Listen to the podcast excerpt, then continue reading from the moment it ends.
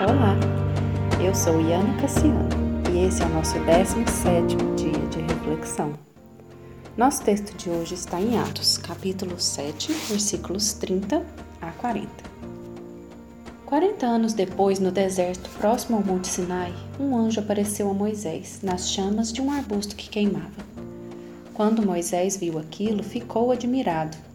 Aproximando-se para observar melhor, ouviu a voz do Senhor, que disse: eu sou o Deus de seus antepassados, o Deus de Abraão, de Isaac e de Jacó. Moisés tremia de medo e não tinha coragem de olhar. Então o Senhor lhe disse: Tire as sandálias, pois você está pisando em terra santa. Por certo, tenho visto a aflição do meu povo no Egito, tenho ouvido seus gemidos e desci para libertá-los. Agora vá, pois eu o envio de volta ao Egito. Era esse mesmo Moisés que o povo havia rejeitado quando lhe perguntaram: Quem o nomeou líder e juiz? Por meio do anjo que apareceu a Moisés no arbusto em chamas, Deus o enviou para ser líder e libertador.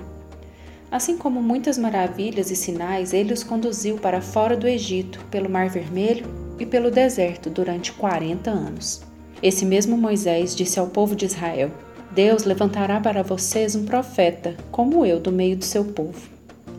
Moisés estava com nossos antepassados, a congregação do povo de Deus no deserto, quando o anjo lhe falou no Monte Sinai. E ali Moisés recebeu palavras que dão vida para transmiti-las a nós. Mas nossos antepassados se recusaram a obedecer a Moisés. Eles o rejeitaram e, em seu íntimo, voltaram ao Egito. Disseram a Arão: Faça para nós deuses que nos guiem, pois não sabemos o que aconteceu com esse Moisés que nos tirou do Egito.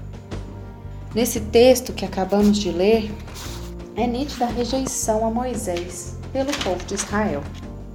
Mesmo o Senhor tendo feito sinais e maravilhas, ainda assim o povo rejeita e desobedece o que Deus havia ordenado por meio de Moisés.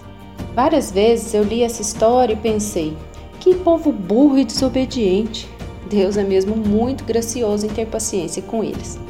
Até o dia que percebi que eu mesmo era esse povo, burro e desobediente, que vive querendo fazer ídolos para si, sempre tentando pegar o caminho mais fácil e não o melhor caminho. Fazemos ídolos com coisas que Deus criou para serem boas, por exemplo, nosso marido, nossos filhos, nosso trabalho. Isso tudo são coisas boas em nossas vidas, se estiverem no lugar certo. A partir do momento em que qualquer dessas coisas toma um lugar que só pode ser ocupado por nosso Deus, Senhor e Criador, isso se torna um ídolo e logo pecado. Somos falhos, assim como o povo de Israel era. Provavelmente teríamos feito coro ao povo que pediu a Arão para construir ídolos. Mas hoje temos algo a nosso favor, que naquela época o povo não tinha, que é o Espírito Santo. Ele nos ajuda a lutar contra a nossa desobediência e contra os nossos pecados. Moisés foi rejeitado por Israel, assim como Jesus, que foi perfeito e honrou sua missão até o fim, por mais difícil que ela fosse. Jesus morreu, mas ressuscitou, e é por isso que estamos aqui hoje, tendo esse tempo de quaresma. Eu te desafio hoje a orar nesse sentido de pedir para que o Espírito Santo nos liberte do poder do pecado em nossas vidas, para que nós sejamos mesmo obedientes ao que o Senhor tem para nós. Vamos orar? Deus Todo-Poderoso, como tu sabes que somos fracos e sem poder, guarda-nos exteriormente no corpo de toda adversidade e interiormente na alma de todo pensamento mau para que sejamos achados íntegros diante de ti.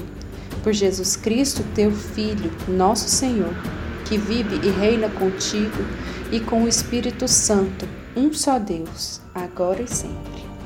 Amém.